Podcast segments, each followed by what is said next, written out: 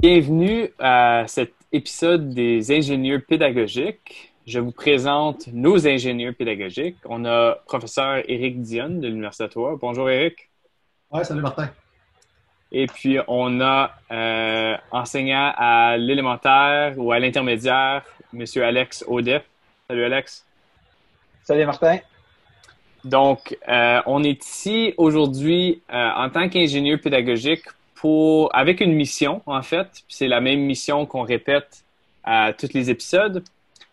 Cette mission-là, c'est de créer un pont entre la recherche et la pratique en éducation.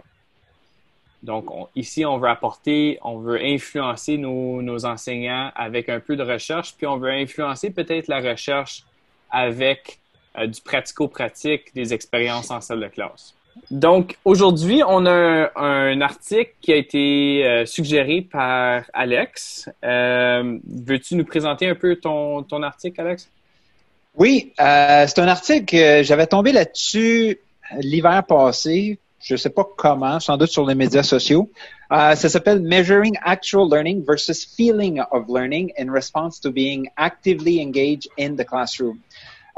c'est des chercheurs de l'Université Harvard en fait, c'est même pas euh, le département d'éducation de l'université Harvard, c'est euh, un prof du département de physique, euh, un autre prof du département de chimie, puis des profs du département de engineering.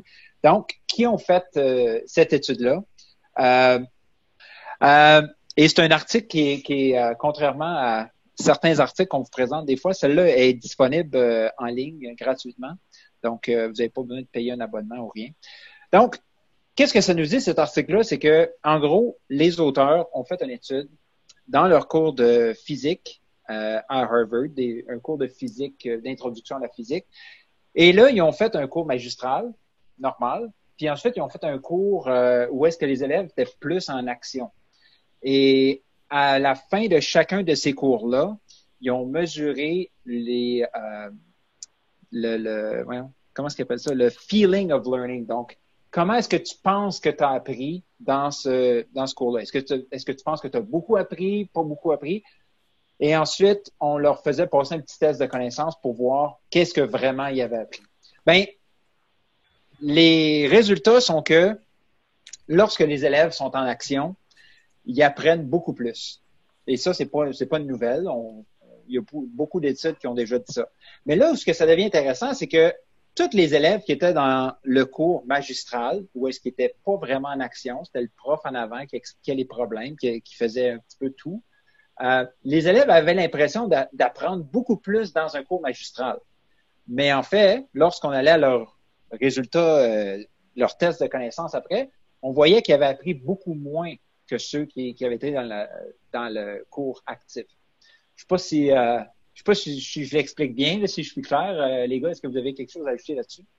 Ben, on pourra peut-être euh, mettre les graphiques, on pourra insérer les graphiques pour que les gens voient bien. Euh, je pense que les graphiques de la page 3 et 4 là, sont assez éloquents à ce sujet-là.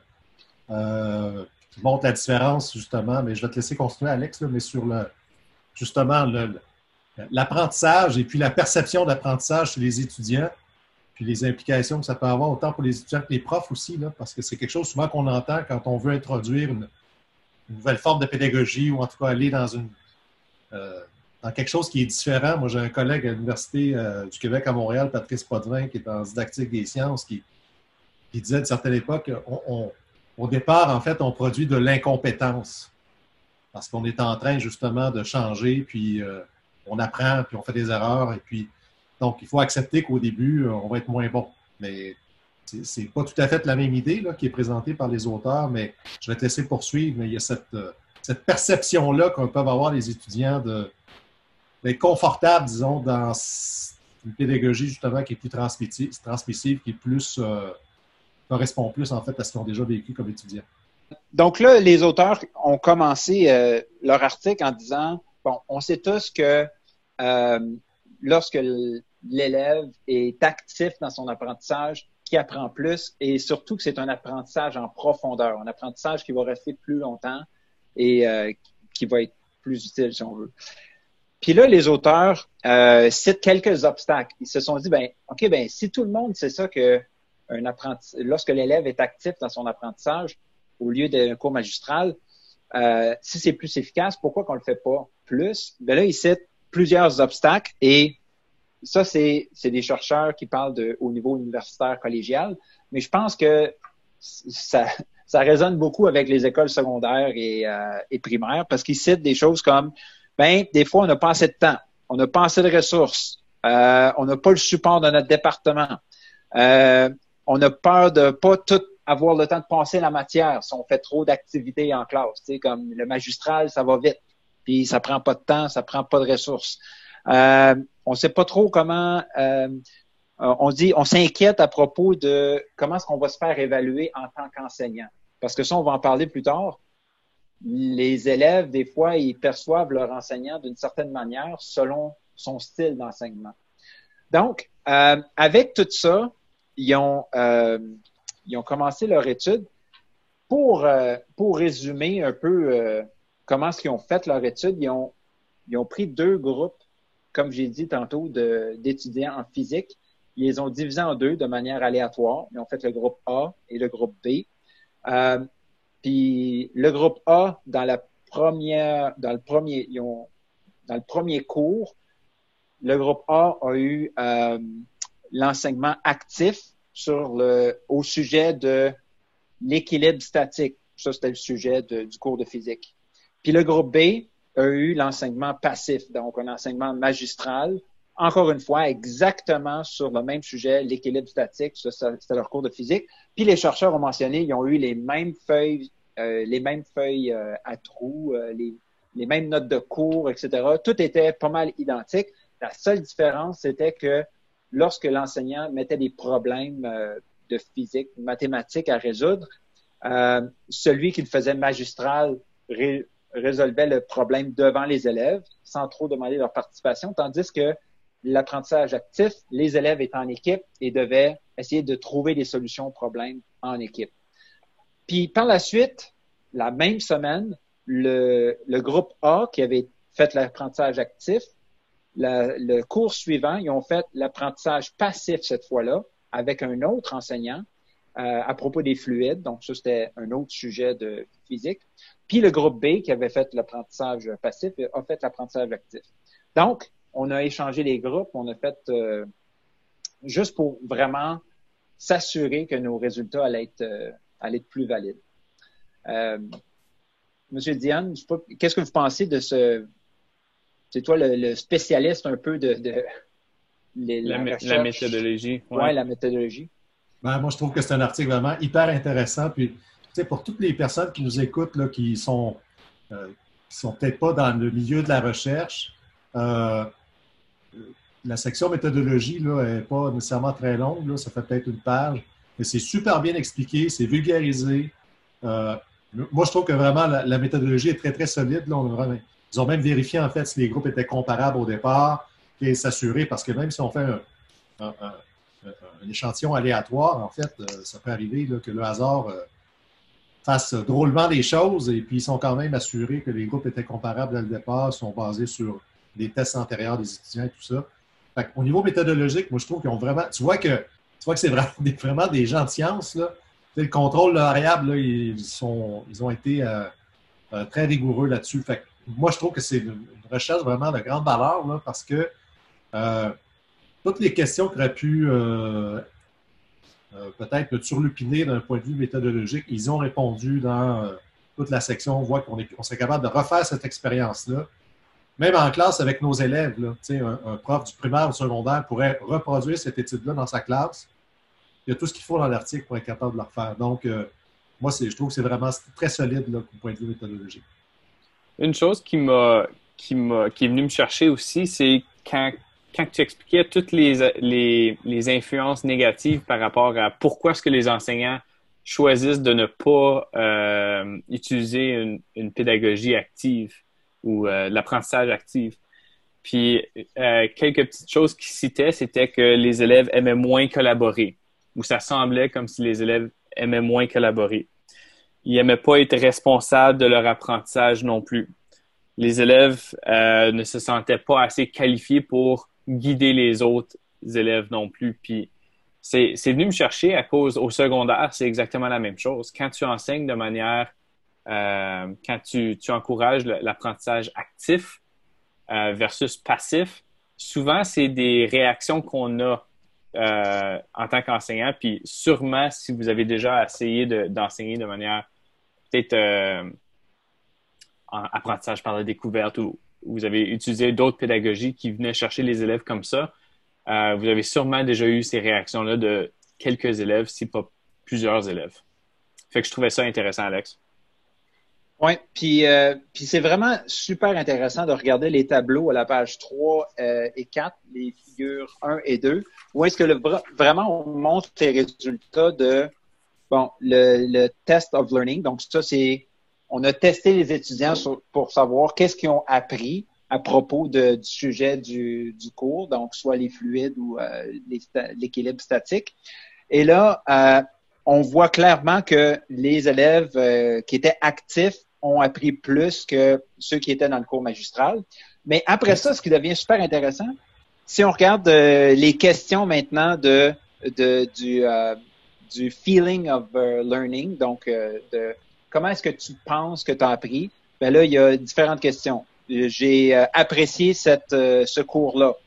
Ceux qui avaient été dans le cours magistral ont beaucoup plus apprécié le cours que ceux qui étaient dans le actif. Ensuite, euh, je me sens comme si j'ai appris pendant ce cours-là. Ceux qui étaient dans le magistral pensent qu'ils ont beaucoup plus appris euh, comparé à ceux qui étaient actifs. Ensuite, euh, l'enseignant euh, était très efficace dans son enseignement. Et une grande majorité de, des élèves qui ont assisté au cours magistral ont, ont dit que l'enseignant était très efficace. Il faut dire aussi que les enseignants qui avaient été choisis pour faire cette étude-là, c'était des enseignants qui étaient euh, très habitués à faire soit des cours magistrales ou soit des cours actifs et ils maîtrisaient bien ces... Euh, ils étaient bien réputés aussi, hein? C'est ça, ouais, ouais. Euh, et finalement, euh, je voudrais que tous mes cours de physique soient enseignés de cette manière-là. Donc, ceux qui étaient dans le cours passif, encore une fois, appréciaient beaucoup plus que ceux qui étaient dans le cours actif. Donc, vraiment, on voit là qu'il y a euh, une grosse différence entre les élèves qui ont assisté au cours euh, magistral par rapport à celui euh, qui était actif. Puis par la suite, les auteurs nous commencent à, à, émettre quelques hypothèses sur ben, pourquoi c'est comme ça? Pourquoi les, les élèves qui ont assisté au cours magistral pensent qu'ils ont appris beaucoup plus? Mais dans le fond, c'est même pas vrai. On sait qu'ils ont appris moins. Puis ceux qui ont été dans le cours actif eux autres, ils pensent pas qu'ils ont appris grand-chose, mais dans, les faits, ils ont appris beaucoup plus.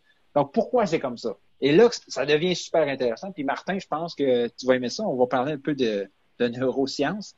Euh, la première, c'est que les, les chercheurs disent que quand on est dans un cours magistral, on écoute un prof parler, on prend des notes, on remplit des petites lignes, c'est quand même assez facile de suivre le cours des idées, puis notre cerveau suit, puis on regarde les petits dessins qu'il fait, les calculs, on recopie des choses, ça va bien. Mais tout le travail cognitif est fait par l'enseignant en avant. Nous, on fait juste remarcher ça puis mettre ça dans notre cahier de notes. Donc, il n'y a pas une grosse, euh, il n'y a pas une grosse effort cognitif qui est fait. Il y en a un, mais pas aussi grosse. Fait que là, on a l'impression d'apprendre parce que c'est facile, ça va bien. Euh, Martin, je ne sais pas, qu'est-ce que tu penses ben, Moi, si tu me permets, euh, l'auteur, il parle de, maîtrise cognitive. En anglais, c'est cognitive fluency. Puis, euh, je trouve ça très intéressant. Ben, ça, ça, ça vient confirmer, ça m'a rassuré un peu en tant qu'enseignant à cause, euh, j'essaie, surtout en mathématiques, j'essaie d'enseigner de manière active, un peu comme qu'on le décrit dans l'article, où est-ce qu'on donne des problèmes aux élèves, des problèmes riches, puis on essaie de, de les guider plutôt que les donner la, réponse tout crue. Et puis, euh, ça dépend des classes. Souvent, souvent ce que je, trouve, c'est qu'on est un petit peu réticent, surtout au début en tant qu'élève. Tout ce qu'on a décrit précédemment, les élèves qui se sentait mal à l'aise, qui, qui aimait peut-être moins collaborer. Toutes ces choses-là, je les ai entendues en tant qu'enseignant. Puis là, tu te questionnes, tu te dis, ben, est-ce que je devrais enseigner de telle manière? Euh, mais ce qu'on décrit dans l'article, quand on parle de maîtrise cognitive, c'est que justement, à cause que ça prend moins d'efforts cognitifs pour les élèves, lorsqu'on, lorsque moi je décortique la matière pour eux, lorsque moi je fais le problème au tableau pour eux autres, puisque euh, la maîtrise cognitive est plus haute, ça veut dire que c'est plus facile pour eux autres. Mais ce qu'on sait, c'est que ça prend au moins au moins un peu d'effort cognitif, pas trop, mais au moins un peu d'effort cognitif. Puis le plus que tu en mets jusqu'à une certaine limite, le plus que tu vas traiter l'information. Puis c'est ce traitement d'information-là, il parle de, processing euh, en anglais ici, mais quand tu traites de l'information, ça veut dire que tu dois manipuler l'information. Puis en fait, quand je réfléchis par rapport à ma pédagogie, euh, ce que j'essaie de faire faire mes élèves, c'est vraiment de manipuler l'information. C'est ça qu'on veut faire à nos élèves. Le plus qu'on on leur permet de manipuler l'information dans leur tête de différentes manières, dans différents contextes, le plus qu'on a un apprentissage profond. Fait que c'est ça qu'on est... Mais c'est déplaisant. C'est déplaisant en tant qu'élève de faire ça. C'est ça qui est un petit peu... Euh, c'est un petit peu euh, choquant en tant qu'enseignant. Tu, tu dis pourquoi est-ce qu'ils n'aiment pas ça? On sait, comme je sais que c'est mieux pour eux autres, je vois les résultats moi-même, puis ils me disent qu'ils n'aiment pas ça, surtout au début. Une fois qu'ils commencent à avoir des résultats, je trouve que ça change un peu. Ça aurait été intéressant de voir euh, peut-être une étude à, plus long terme par rapport à ça. Mais ça me rappelle tout le temps, on parle souvent de ça, on compare euh, euh, le monde de l'éducation au monde des sports. Puis dans le monde des sports, on parlait de ça dans un dernier épisode quand on parlait euh, de Carol Dweck puis le growth mindset, la mentalité de croissance, où est-ce qu'on a une mentalité de croissance presque automatiquement dans les sports. Euh, on sait qu'on si on se pratique plus, on devient on devient meilleur. Puis dans certaines matières, comme en mathématiques puis en sciences, des fois c'est pas pas toujours le cas.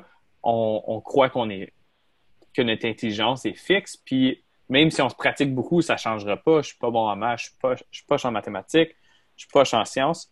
Mais ici, c'est la même chose. Euh, quand tu sors d'une pratique ou d'un camp d'entraînement, par exemple au hockey, euh, puis tu t'es forcé vraiment, tu t'es vraiment efforcé, tu as travaillé vraiment fort, euh, tu t'es entraîné, c'était très difficile. Tu le sais que quand tu sors de là, tu vas être meilleur à cause que c'était si, tu t'es forcé tellement. Mais dans le monde de l'éducation, on dirait, on dirait qu'on voit pas l'intelligence de cette manière-là. On voit pas l'intelligence comme étant dynamique, surtout dans un cours de physique comme ça. On se dit, ah, ben lui, il est physicien, hein? Euh, ça, ça vient facilement. Mais en fait, c'est pas le cas. C'est le plus que tu traites l'information, euh, le plus que tu deviens meilleur avec, avec cette information-là. Fait que c'est ça que j'ai trouvé intéressant ici, Alex. Eric, quelque chose à ajouter? Ben, moi, je trouve que c'est des résultats qui sont super importants pour euh, euh, autant pour les élèves que les profs. C'est ce que je disais tantôt, mais euh, je trouve que ça vient un peu, comme disait Martin, ça vient mettre un peu de, de sur nos plaies. C'est-à-dire que quand tu essaies d'innover, tu essaies des choses différentes, souvent, c'est le résultat que tu vas avoir. C'est-à-dire que les étudiants vont être en réaction. Ils vont dire non, je ne veux pas. Tu m'amènes dans quelque part où je ne veux pas aller parce que le, contrat didactique est, rompu. Il y a quelque chose qui ne va pas dans le contrat. Moi, je suis posé avant en classe, je m'assois. Toi, tu donnes ton cours, moi, je prends des notes, je fais des exercices. Euh, tu me donnes un examen, c'est les mêmes questions que tu m'as présentées dans les exercices. Puis j'ai une note correcte, puis c'est comme ça que ça marche. Euh, j'ai étudié le soir d'avant aussi. J'ai étudié la dernière minute, c'est ça. J'ai souvent eu cette réaction-là avec mes élèves. Euh, en début d'année, là, j'y allais avec la pédagogie par projet, puis je les mettais, euh, je les mettais en action, puis les élèves me disaient, ouais, mais monsieur, là, pourquoi c'est moi, faut tout qu'ils fassent ça, là? Toi, t'es payé pour enseigner, enseigne-nous. Ben, c'est ça que je fais, mais je le fais différemment sans même que tu t'en aperçoives, tu sais. Comme, ils ont cette perception-là qui sont qui, viennent à l'école pour nous voir enseigner. Puis il y a encore beaucoup d'enseignants qui ont aussi cette perception-là que les élèves viennent à l'école pour les voir travailler, pour les voir enseigner. Puis Alex, as-tu trouvé que, que comme au fur que je l'ai trouvé avec certaines classes, d'autres classes, c'était plus difficile, mais est-ce que tu as trouvé qu'au fur et à mesure que, que tu avançais dans l'année, on se sentait plus à l'aise, peut-être on voyait plus les résultats de, de cette approche-là? Absolument, absolument. À la fin de l'année, là, euh, avec mes groupes, euh, comme je pourrais, je pouvais leur lancer n'importe quel défi, puis ils étaient comme, ils embarquaient là-dedans, puis ils partaient, puis ils avaient des idées, puis ils étaient vraiment engagés. Tu sais, on avait du fun. Euh, mais il y a eu, il y a eu un learning curve. Là. Ça a pris, ça a pris un bon moment avant que, ben, premièrement, qu'ils s'installe une relation de confiance, qu'ils qu'ils se rendent compte que, ok, on sait ce qui s'en va, on, on, a une idée de qu'est-ce qu'il veut faire avec nous autres. Puis on va en parler tantôt justement vers la fin de des choses à faire au début si on veut se lancer dans euh, la pédagogie active avec ses élèves. Mais je trouve ça intéressant. Donc, la première, une des, premières hypothèses sur pourquoi est-ce que la perception d'apprentissage est, moins élevée chez les élèves actifs, on disait que c'est ça. Ben, quand tu es dans un cours magistral, tu as toujours l'impression d'apprendre plus parce que tu travailles moins fort. Ton cerveau travaille pas aussi fort. ça, ça m'a rappelé, quand tu parlais tantôt, euh, Martin, quand je faisais mes études en histoire, euh, dans les séminaires, dans les cours de séminaire en histoire, fallait lire des documents historiques des fois, des, documents de 1700 quelque chose, euh, écrits à, la plume euh, en vieux français. Puis là, le prof nous, donnait une dizaine de pages de ça à lire pour le prochain cours. Puis c'était tellement difficile à lire parce que c'était une calligraphie très ancienne. Ben, juste à cause que la calligraphie était difficile à lire, ça faisait en sorte que on, connaissait le texte beaucoup plus parce que c'était tellement difficile de lire ce texte-là que ben notre cerveau travaillait plus fort, fait que veut, veut pas, c'était un, apprentissage qui devenait plus en profondeur par la force des choses. Donc, tu sais, des fois, ça peut être des petites choses comme ça, tu sais, comme euh, là, je vous dis pas de rendre vos textes pas clairs ou de rendre vos explications pas claires, mais euh, de faire en sorte que les étudiants soient pas toujours trop confortables dans le fond. C'est ça qu'ils sont en train de nous dire. Parce qu'un cours magistral, tout le monde est confortable, ça va bien. On a juste à suivre. Une des choses qui m'a sauté aux yeux aussi en même temps, c'est que euh, même des enseignants magistrales qui étaient qui étaient pas si bons, qui euh, qui se perdaient un peu dans leurs mots, qui trébuchaient dans leurs mots, puis, puis qui n'étaient pas très plaisants à, écouter, euh, étaient perçus comme étant moins bons, évidemment, en tant que pédagogue, mais ils transmettaient autant la matière, des fois même plus, à cause que les élèves, s'il y avait un accent, c'était plus difficile à, comprendre. Les élèves s'efforçaient un petit peu plus à traiter l'information. Est-ce que c'est vraiment tel mot que l'enseignant a dit? Euh, non, ça peut pas être ce mot-là, ça fait pas de sens dans cette phrase-là. Fait que ça doit être tel mot. Fait que justement, là, tu es en train de traiter davantage l'information. Euh, puis même si l'élève se sent plus négativement par rapport à ça, euh, il apprend peut-être même plus, il retient peut-être même, un petit peu plus l'information. Il y a des limites, évidemment. Oui.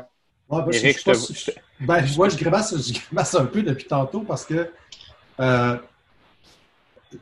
dans, l'article dont il est question ici, en fait, il y a vraiment clairement en fait euh, des grosses différences entre l'enseignement magistral, classique, après, parce que moi, j'en ai eu des profs aussi qui étaient, euh, qui étaient pas très bons communicateurs, puis ça, ça devenait, il y avait une perte d'intérêt dans le groupe aussi, parce que c'était vraiment mhm. pénible. Puis finalement, tout le monde se mettait à off et puis disait Bon, écoute, donne-nous des pages dans le livre, on va lire. Puis... mais, par contre, dans la recherche, ce qui est vraiment intéressant, c'est que l'accent est mis quand on dit euh, une pédagogie plus active, c'est-à-dire justement résolution de problèmes, on fait participer les étudiants, on leur demande de travailler en équipe pour résoudre une tâche il y, a vraiment quelque chose de didactique derrière euh, ce qu'on appelle euh, l'apprentissage actif. Ce n'est pas juste un slogan, mais on demande vraiment aux étudiants, en gros, en physique en plus, c'est faire la résolution de problèmes. Quoi.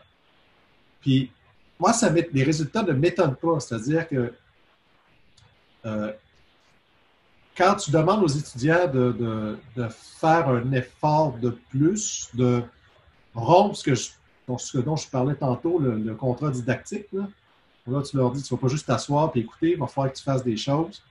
ça les rend effectivement, euh, ils n'aiment pas ça. Puis, Martin, tu as raison sur, euh, quand tu disais tantôt, euh, tu sais, c'est un cours universitaire, c'était sur 15 semaines. Il faudra voir aussi à plus long terme, parce que entre ce que vous vous dites, c'est-à-dire que quand vous faites avec vos étudiants, vous adoptez une pédagogie davantage justement de résolution de problèmes, de projets, etc., les choses finissent par se replacer. Dans leur cas, eux autres, ça ne s'est pas replacé. Parce que la perception des étudiants, elle est restée négative. On a moins appris. On, a l'impression que les erreurs qu'on a faites, il n'y a personne qui les a corrigées. Ils disent ça dans le texte. Mm-hmm. Et, c'est une perception qu'ils ont parce que les résultats, ils, témoignent exactement du contraire. C'est-à-dire que ces étudiants-là ont plus appris. Mais ils ont la perception d'avoir moins appris que ceux qui avaient suivi le cours magistral.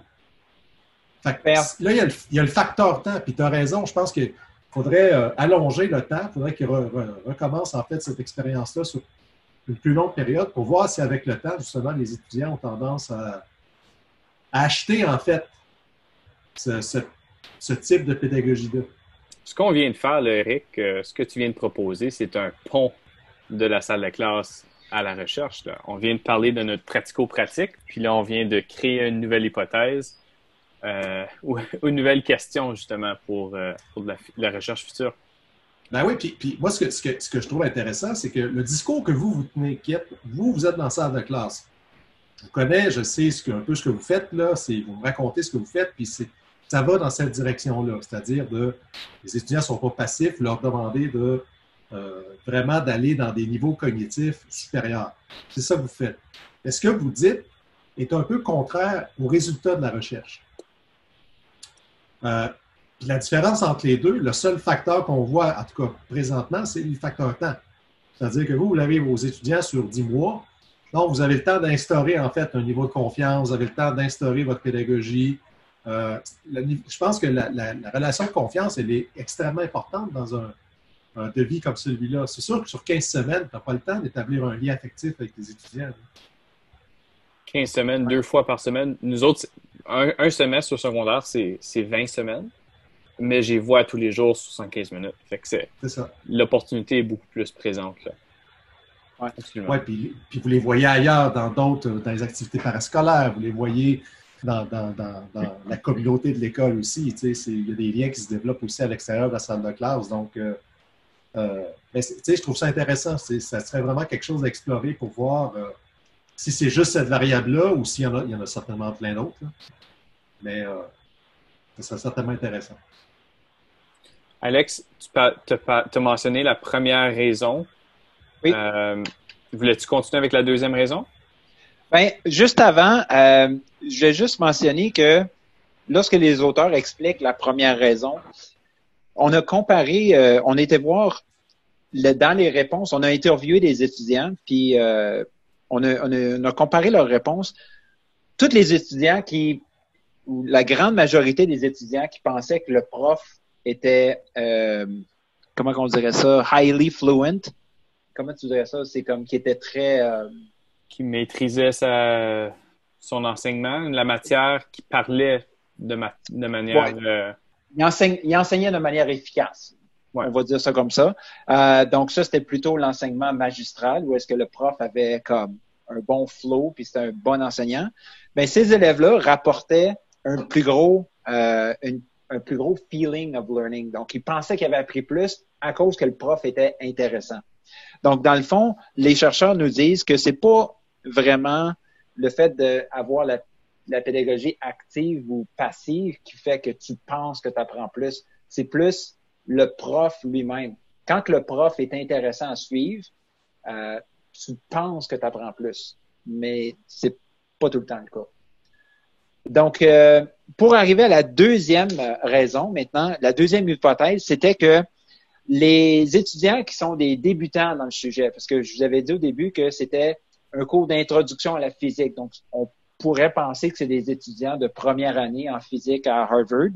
Euh, puis c'était pas un cours spécialisé, c'est un cours de physique assez euh, général qu'on nous a dit dans l'étude.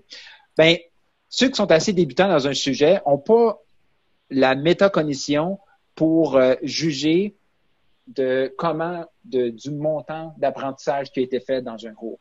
Donc, quand tu n'en connais pas assez, ben, c'est le, unknown unknown. Tu sais pas qu'est-ce que tu sais pas. Euh, donc, c'est un peu ça qu'ils nous disent. Éric, est-ce, est que tu vois ça dans, dans ta recherche puis dans, dans, tes cours un peu à l'université? Ah ouais, moi je fais beaucoup de ponts avec, euh, avec ce qui se passe à l'intérieur de mes cours. Je faisais le cours en évaluation des apprentissages aux futurs profs, donc euh, aux futurs profs du secondaire. Et puis, euh, moi, c'est vraiment des résultats que je trouve qui, qui me parlent, c'est-à-dire que c'est vrai que les étudiants vont dire, par exemple, que on, veut avoir plus de théorie. Mais quand tu leur donnes plus de théorie, ils disent oui, mais on veut plus de pratique. Tu veux plus de pratique, ils disent oui, mais on veut plus de théorie. Est-ce que c'est les étudiants qui sont chialeux? Non. Je pense que c'est juste que plus le cours avance, plus ils s'aperçoivent que, oh my God, ça va être plus compliqué que je pensais d'évaluer mes élèves. Parce que, justement, comme tu dis, Alex, tant et si longtemps que tu n'es pas dans un cours où tu apprends des choses, tu ne sais pas que ça existe, donc ça ne te préoccupe pas. Mais quand tu es dans un cours, là, tu commences à explorer des choses, et là, il y a tout un pan de mur là, qui s'ouvre en avant de toi, tu dis Oh, c'est tout ça. Là, tu enlèves une brique, puis tu t'aperçois qu'il y a un autre mur en arrière, puis un autre mur, puis un autre mur, puis un autre mur. Là, tu dis Écoute, on s'en sortira jamais. Donc, euh, je pense qu'effectivement, dans, leur cas, c'est un petit peu ce qu'ils ont. Euh, je pense que leur hypothèse est très plausible. Euh, c'est-à-dire que les, étudiants qui arrivent complètement green, qui avaient très peu de base en physique, en fait, réagit un peu différemment de ceux qui avaient déjà, arrivé déjà. Aussi, c'est à Harvard, il ne faut pas oublier que ce n'est pas non plus n'importe où. Donc, euh, ça fait partie aussi probablement des limites de la recherche, c'est-à-dire que c'est quand même une clientèle qui est sélectionnée. Donc, ça si je me... considération. Si je ne me trompe pas, Eric, je ne sais pas si tu connais le nom de cet effet-là. C'est l'effet Dunning-Kruger. J'avais déjà, déjà vu ça. Fait que c'est comme un genre de une parabole euh, où est-ce que, est que quand tu commences dans un certain sujet, tu penses que c'est extrêmement, tu te, sens, très confiant dans le sujet. c'est souvent ça qu'on voit lorsqu'on entend euh, même certains parents dans le domaine de l'éducation, ah, évaluer c'est très facile, etc. Mais le plus que tu avances dans le dans le, sujet, le plus que ta confiance commence à diminuer à cause que tu réalises justement que oh my god, je m'y connais pas du tout. Il y a tellement de choses que je ne connais pas. Puis là, lorsque tu deviens un expert, ta confiance remonte, mais elle remonte pas aussi haut que où est-ce qu'elle était quand tu as débuté. Fait que ça, je trouve ça excessivement intéressant à cause justement, euh, ça, vient, ça vient parler de, la confiance avec laquelle on parle de certaines choses. Ne veut pas nécessairement dire que c'est la réalité de, de la chose. Fait que je trouvais ça intéressant, ça aussi. Puis en fait, les, plus, plus loin, les auteurs nous disent que quand tu quand n'as pas euh, assez de connaissances dans le sujet, euh, tu n'es pas vraiment bon à juger de tes apprentissages. Puis c'est pour ça que tu vas utiliser des facteurs qui sont peut-être pas reliés. Donc, on disait que euh, euh, les débutants dans le sujet, au lieu de mesurer leur apprentissage, ils se disaient Ah ben moi, j'étais avec un prof super intéressant. Fait je dois avoir appris quelque chose vu que le prof est intéressant. Mais dans le fond, ça n'a peut-être pas rapport, tu sais. Donc, c'est ça qu'on disait. Donc, on, on, avait tendance à joindre un peu le, les deux, ces deux facteurs-là ensemble quand il n'y a pas vraiment de corrélation entre les deux, tu sais.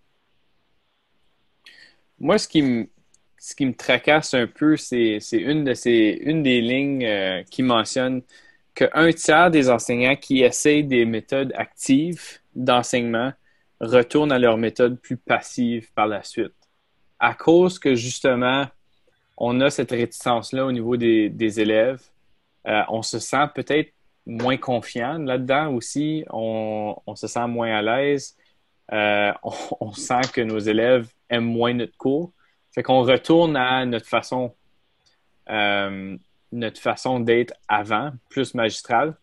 Puis pour moi, ça met, ça met de l'emphase sur notre raison d'être en tant que groupe des ingénieurs pédagogiques à cause, euh, justement, si on a cette compréhension-là que euh, ce, genre de pédagogie-ci est plus efficace, ben on va persévérer à travers ces moments plus difficiles-là pour aller se rendre à la 20e semaine de, notre notre semestre ou à, la fin de l'année, puis on va voir les résultats avec nos élèves, puis les élèves vont avoir une réalisation ou peut-être pas, mais peut-être certains. Euh, puis justement, on va être plus intentionnel dans notre pédagogie. Puis euh, ça va stimuler peut-être un petit peu plus notre persévérance à ce niveau-là. Fait que je trouvais ça, ça me tracasse un peu.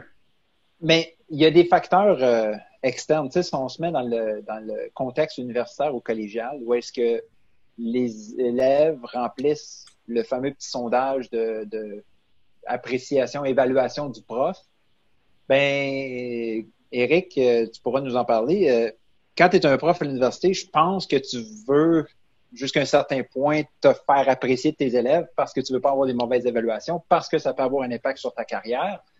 Euh, fait que si tu fais des cours où est-ce que les élèves sont en action et que eux, ils ont l'impression de pas apprendre, puis ils ont l'impression que le prof, il fait pas sa job parce que lui, il devrait être en train d'être en avant, nous donner des notes au tableau, il y a peut-être des dangers pour ta carrière.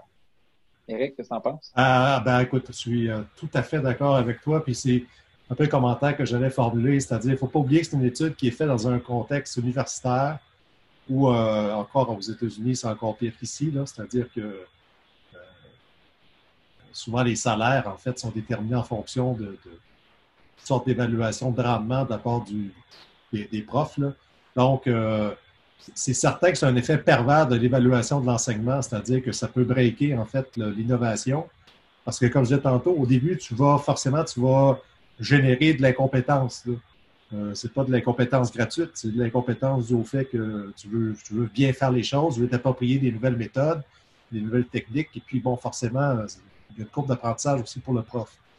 Mais moi, je suis tellement d'accord avec toi, puis euh, je pense que c'est une des dérives, on pourra reparler probablement dans un autre, euh, dans un autre épisode, mais c'est une dérive des systèmes d'éducation. J'inclus le primaire, secondaire, tous les ordres d'enseignement dans le même paquet.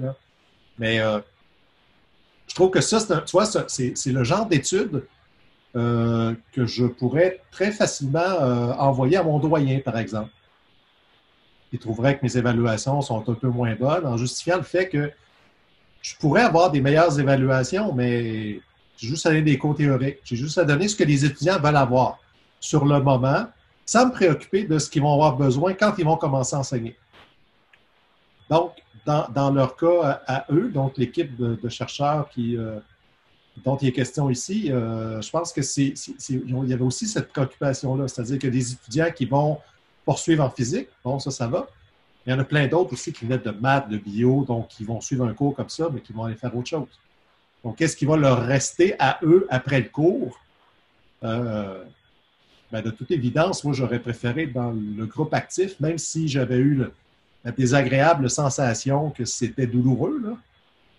s'il reste des apprentissages qui sont plus durables, je pense que c'est, socialement plus important que de se ramasser avec des vox pop où euh, la moitié des gens disent que c'est le soleil qui tourne autour de la Terre ou le contraire. ils ne savent pas trop.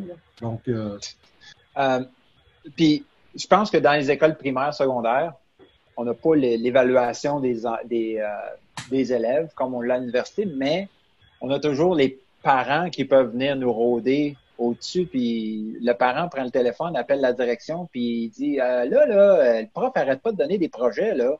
Pourquoi ils font pas des pages de grammaire dans le manuel? Euh, pourquoi qu'ils ils vont pas dans le manuel plus? Parce que là, mon enfant, il aime pas ça faire des projets, là ben, ça se peut, si tu as une direction qui ne se tient pas debout, ça se peut qu'ils viennent te voir et te disent Ouais, ben là, il faudrait que tu fasses plus de travail dans le manuel. Fait qu'on s'en sort, on s'en sort pas. Tu, vois, ton exemple est tout à fait à propos parce que, tu vois, c'est la même situation avec des intervenants différents, mais la finalité est la même. C'est-à-dire que c'est le même, le même problème. On est, il y a une pression qui est euh, sur les épaules des profs, justement, qui veulent faire les choses autrement. Ça ne veut pas dire faire les choses autrement pour le plaisir de faire les choses autrement, c'est faire les choses autrement avec un rationnel, avec euh, une théorie derrière tout ça. C'est ce qu'on essaie de prôner dans notre groupe. C'est-à-dire qu'on ne veut pas juste changer pour faire euh, donner l'illusion que ça va être meilleur avec ce qu'on propose, mais c'est que c'est basé sur des résultats de recherche, puis il y a des études qui montrent que certaines choses qui sont plus importantes que, que d'autres, qui sont plus efficaces que d'autres on veut tabler sur ces éléments-là. Puis, euh, je vais te laisser poursuivre, Alex, mais euh, il donne quelques euh, exemples, en fait, de, stratégies pour des profs qui voudraient justement adopter ce style d'un apprentissage plus actif. Et puis, je trouve que ça fait partie des forces aussi de ce papier-là. on voit qu'ils ont déjà l'esprit des ingénieux. Ouais. Oui, parce qu'il y a une grosse section où est-ce qu'ils font justement des ponts avec qu'est-ce qu'on peut faire en classe. Juste avant, je veux juste vous mentionner la troisième hypothèse qu'ils avaient faite, c'était que les enseignants qui sont pas familiers avec l'apprentissage actif euh, dans, dans des classes euh, à l'université euh, apprécient pas l'effort cognitif que ça leur demande. Donc, c'est sûr que tu n'aimes pas ça, être actif dans ton cours à l'université parce que tu n'es pas assez habitué. Donc, tu prends ce que tu apprends moins de cette manière-là.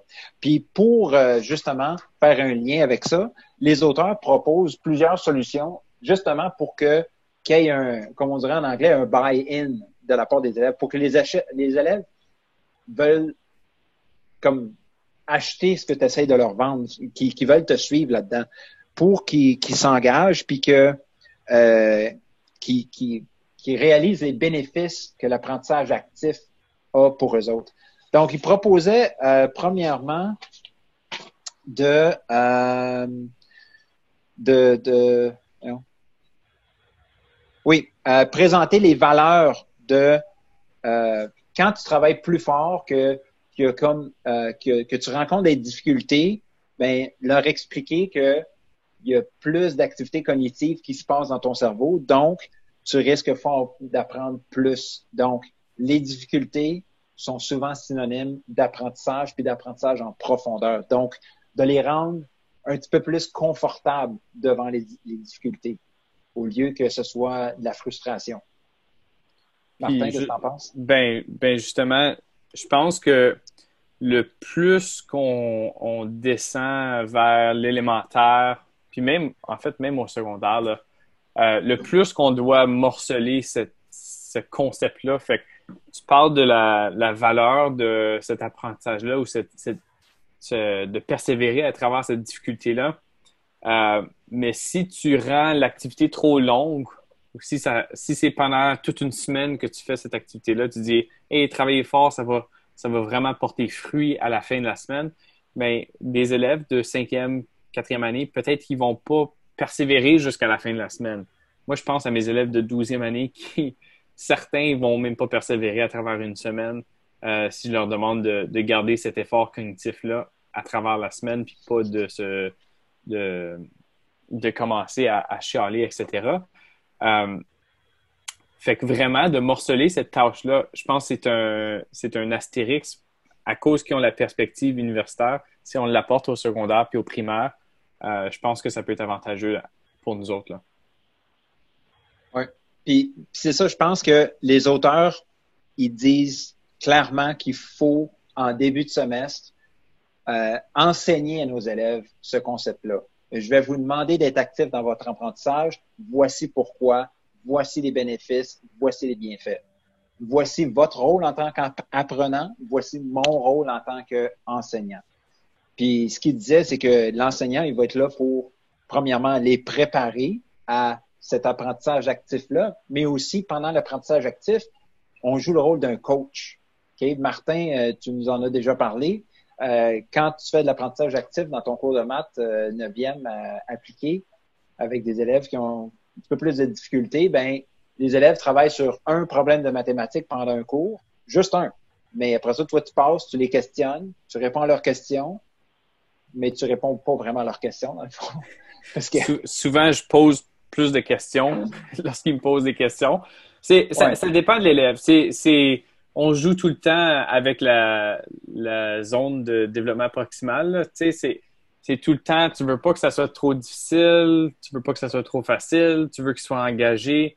Euh, fait que c'est, on appelle ça la zone de Goldilocks, là. Fait que tu veux vraiment les garder dans ce, ce cette zone, ce sweet spot-là, cette zone-là où est-ce que euh, sont assez engagés, euh, puis sont pas désespérés.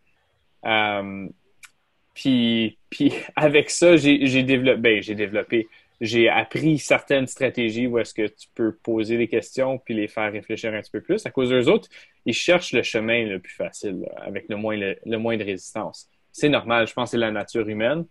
Euh, puis en fait, je pense que c'est un peu, un peu ce que l'article dit, c'est qu'ils vont tout le temps tendre vers là, puis c'est déplaisant d'aller dans un autre chemin qui, a un petit peu plus de résistance, mais euh, éventuellement, je pense qu'ils apprennent à apprécier cette stratégie-là. Ouais.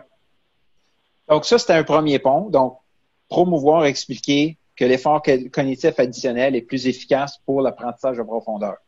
Donc, ça, il faut, faut que tout le monde parte sur les mêmes bases en début d'année. Ensuite, euh, il suggère aussi que très tôt, donner des tests, des, mini-tests, des quiz aux élèves pour que l'élève réalise ses progrès. Donc là, il fait de l'apprentissage actif, que ce soit euh, de la recherche en histoire ou en géo ou euh, un projet ou peu importe. Puis il fait faire un petit test, un petit quiz pour lui montrer, hey, regarde, tu travailles depuis une semaine, mais regarde, regarde tout ce que tu as appris. Là. Donc, ça, ça va favoriser justement que l'élève va peut-être s'engager plus dans le, processus. Euh, autre chose qu'on propose, c'est d'encourager l'élève à travailler fort pendant les activités en leur rappelant l'importance des difficultés euh, dans l'apprentissage.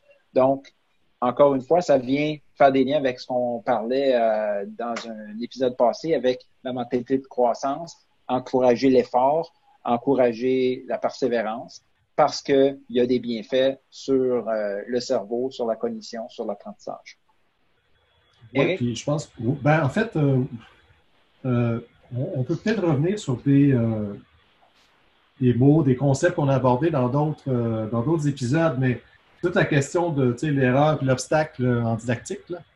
Donc, c'est assez rigolo parce que, bon, la, didactique est, très, très mal vue aux États-Unis. Hein. Le terme didactique, là, ça passe pas du tout. Ils sont plus euh, dans les approches plus pédagogiques, alors que la didactique est beaucoup plus européenne, française en particulier. Donc, euh, c'est assez drôle parce que, dans le fond, c'est de ça dont il parle dans le texte. Et ça, on n'a jamais le nommé. Mais euh, c'est toute la question d'expliquer, tantôt on parlait du rôle, d'expliquer aux élèves, aux étudiants comment ça va se passer. Ben, c'est d'expliquer aux étudiants que le rôle du prof va changer aussi. Je ne serai plus un transmetteur de connaissances, je vais être un accompagnateur, je vais être un guide, je vais être une ressource pour vous autres dans le cadre de votre résolution de problème. Ça change complètement le rapport. Si tu l'expliques pas aux étudiants, eux, ils s'attendent à ce que tu sois le prof, donc tu vas être le transmetteur d'informations. Donc, c'est le contrat didactique. En fait, il faut renégocier le contrat avec les étudiants. Il faut dire, bon, le contrat a changé. Ah, il faut s'entendre maintenant sur la nature de ce nouveau contrat-là. Euh, puis l'erreur, l'obstacle didactique, ça aussi, ça fait partie du contrat parce que les étudiants, c'est ce qu'ils vont nous dire. Ils vont nous dire, mais toi, tu es là pour répondre à mes questions. Tu es là pour, si j'ai une difficulté, tu règles ma difficulté. Ben oui, mais pas directement comme ça. Je suis là pour t'accompagner à surmonter ta difficulté. Donc, c'est ce que tu fais, Martin, quand tu dis, je réponds aux questions, mais je ne réponds pas. C'est ça que tu fais. C'est mhm. plutôt que ce qui serait facile, ce serait de dire, je te donne la réponse, mais on n'en parle plus, puis je passe à un autre appel.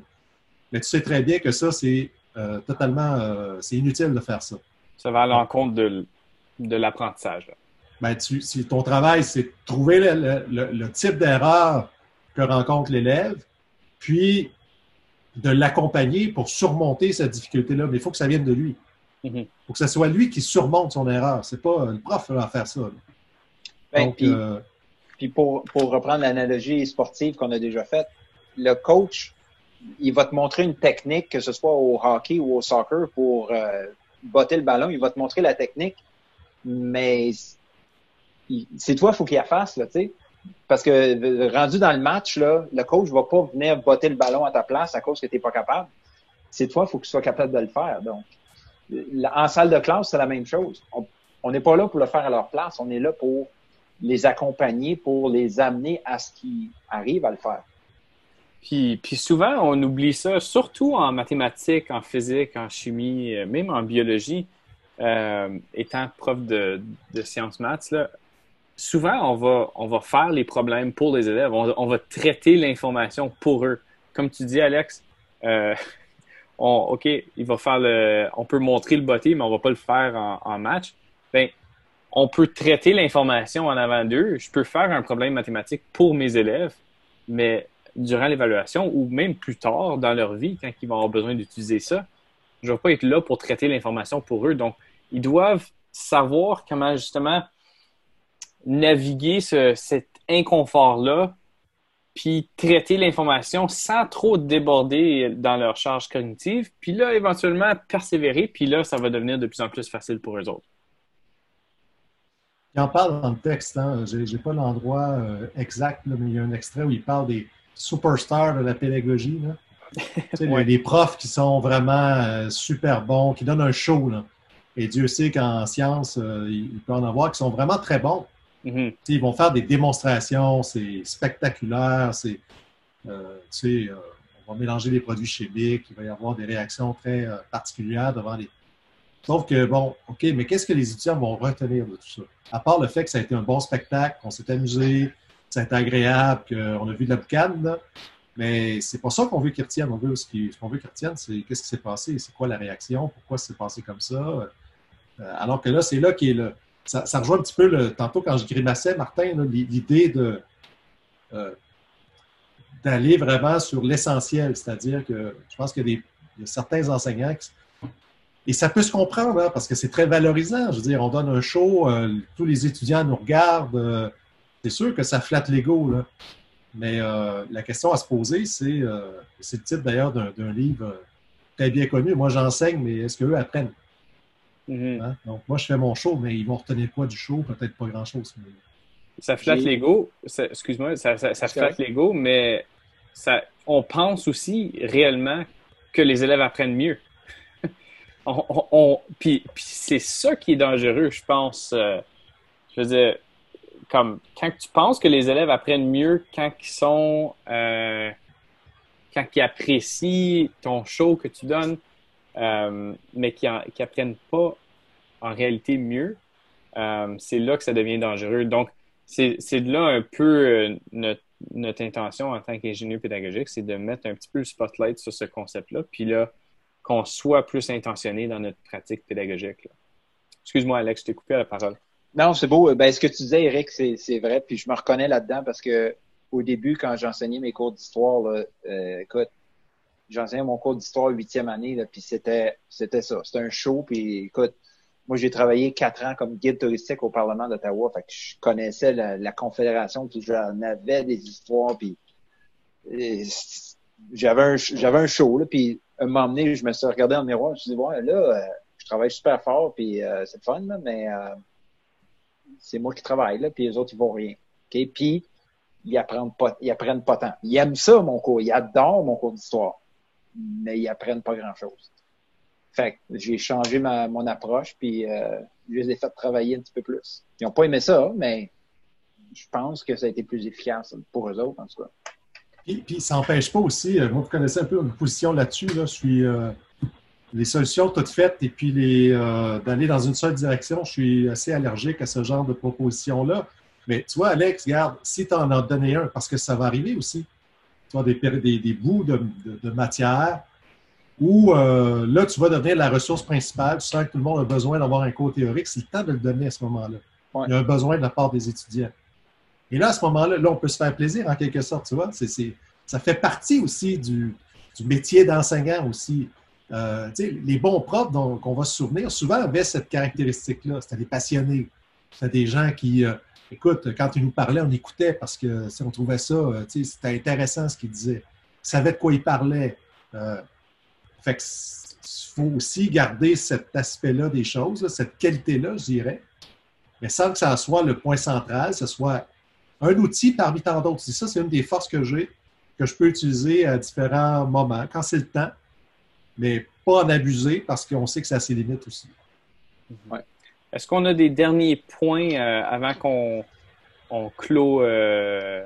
Non, ben les auteurs finissaient l'article en disant que euh, faudrait peut-être repenser le poids qu'on donne à l'évaluation des enseignants par les élèves. Parce que, comme on a dit tout à l'heure, on peut avoir un excellent prof qui met ses élèves en action.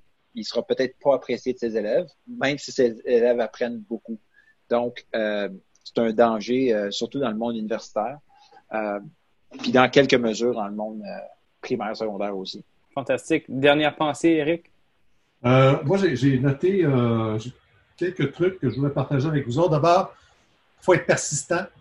Ça, vous deux, vous l'avez compris. Vous savez que si les étudiants, euh, au départ, sont un peu euh, récalcitrants, il faut poursuivre, il faut leur expliquer, il faut établir une relation de confiance et tout ça. Mais je pense plus à mes collègues qui sont à l'université, il faut, faut, persister, même si les étudiants trouvent que c'est parfois un peu désagréable. L'autre aspect aussi que moi j'ai retenu, qui n'est pas dans l'article, mais ça m'a fait penser à euh, l'idée d'avoir un travail d'équipe. Si juste un prof travaille dans cette direction-là, ça va être beaucoup plus difficile que si une équipe de profs qui décide, qui embarque, qui se tiennent aussi. Euh, ce qui fait que c'est plus cohérent aussi pour les étudiants parce qu'ils voient que la façon de travailler dans un cours aussi est partagée. Alex, avais-tu quelque chose à rajouter? Oui. Tu me fais penser, Eric, tu dis travail d'équipe, puis moi, je pourrais voir un pont euh, dans les écoles primaires, secondaires rendre les élèves en action, c'est une très belle occasion d'avoir des projets justement interdisciplinaires avec le prof de maths, sciences, euh, français. Euh, si on, travaille en interdisciplinarité, on les met en action, écoute, là, on commence à avancer. Mm-hmm. Puis de partir, puis de partir ce projet-là avec plusieurs enseignants, euh, ça peut être rassurant. Moi, je sais qu'en début de carrière, toi, tu étais là, Alex, puis je venais te voir dans ta classe enseigner. Puis je me sentais beaucoup plus à l'aise en tant qu'enseignant dans ma salle de classe quand je savais que Alex faisait ça en huitième année. Puis là, moi, je les avais en neuvième année. Je pouvais continuer un peu ça. Puis on pouvait jaser. Ah, ça, j'ai essayé ça, ça n'a pas fonctionné. Ça, ça, ça a super bien fonctionné. Fait que ça me donnait, je pense que ça stimulait un petit peu mon, sentiment d'appartenance aussi. Euh, puis euh, je me sentais plus à l'aise, là, dans le fond. Un deux derniers points très rapides. Euh, autre aspect, appuyer la direction. Je pense qu'on en a parlé un petit peu, Alex, mais je veux dire, c'est il faut accepter aussi qu'il risque d'y avoir de la grogne au début. Donc, euh, si à la première, première personne qui se plaint, on fait un pas en arrière, on n'avancera jamais. Puis l'autre chose aussi, l'autre aspect, puis tu en as parlé, Alexandre, c'est diffuser les résultats aux étudiants. Il faut leur expliquer, il faut leur dire. Moi, c'est un article que je vais utiliser dans mon cours. Je pense que dans les premiers cours, je vais leur montrer ces résultats-là. Je vais leur dire, regardez, ça, vient ajouter une, preuve, une évidence dans ce que moi, j'essaye de faire avec les étudiants, c'est-à-dire que une pédagogie d'inconfort, parce que euh, je les mets tout de suite dans une situation authentique, comme s'ils étaient pour être prof, comme s'il y avait à évaluer les étudiants. Je pense que ça, ça, risque de, m'aider, puis d'aider les étudiants aussi. De dire, OK, c'est peut-être normal que je me sente inconfortable. C'est peut-être normal que j'aime pas ça, ce qui se passe là. J'aime pas ça, mais ça va se placer, puis en quelque sorte, c'est pour le bien de mes apprentissages. Fantastique. Ben, je pense que je pense qu'avec ces dernières pensées-là, on, on est euh, je pense qu'on peut terminer cette émission-ci. Je pense que c'était un excellent article, Alex. Merci beaucoup. Je pense que ça va directement dans la même, dans la même direction qu'on veut. Le message qu'on veut donner à, notre auditoire, c'est vraiment euh, qu'on peut prendre la recherche, puis on peut l'appliquer directement et indirectement. Puis celle-ci est un petit peu plus peut-être philosophique, euh, mais, mais, mais pas vraiment. Et elle s'applique quand même assez directement. Mais euh, c'est quand même super intéressant. Ça, ça change peut-être un peu notre mentalité, puis ça, ça vient, c'est directement en ligne avec notre intention de créer des ponts entre la recherche et la pratique. Donc, avant de terminer l'émission, euh, professeur euh, Dionne, où est-ce qu'on peut te, trouver sur les réseaux euh, sociaux? Euh, tous les réseaux sociaux, Prof Dionne, donc Facebook, surtout Facebook et Twitter. Et puis, il y a un site web qui, qui est maintenant en ligne qui s'appelle euh, dans lequel il va y avoir euh, toutes sortes de choses associées à l'évaluation, puis des liens aussi euh, vers le site des ingénieurs pédagogiques. Fantastique. Monsieur Audet? Oui, sur Twitter, at prof Audet, A-U-D-E-T. Et sur Instagram, même chose. sur Facebook, Alexandre Audet. Euh, ouais, n'hésitez pas. Si vous avez des questions ou des, des, euh, des suggestions d'articles qu'on devrait voir, euh, on, on, adorerait ça, euh, avoir votre rétroaction par rapport à ça. Ça serait super intéressant. Oui, puis moi, c'est Martin Parent, euh, surtout sur Twitter, mais le site web est en construction des ingénieurs pédagogiques aussi, qui va être montré à l'écran aussi. Et puis, euh, sur Twitter, c'est at monsieur underscore parent. Et puis, justement, juste euh, dire si vous avez des questions, des commentaires, n'importe quoi, n'hésitez pas à, nous écrire. Puis ça serait le fun, même euh, éventuellement, d'avoir une émission juste réponse aux questions ou peut-être même nous autres, on peut, euh, on peut aller faire de la recherche sur des articles pour répondre aux questions aussi. Fait que sur ça, j'aimerais vous remercier d'être à l'écoute, puis on se voit prochainement. Salut!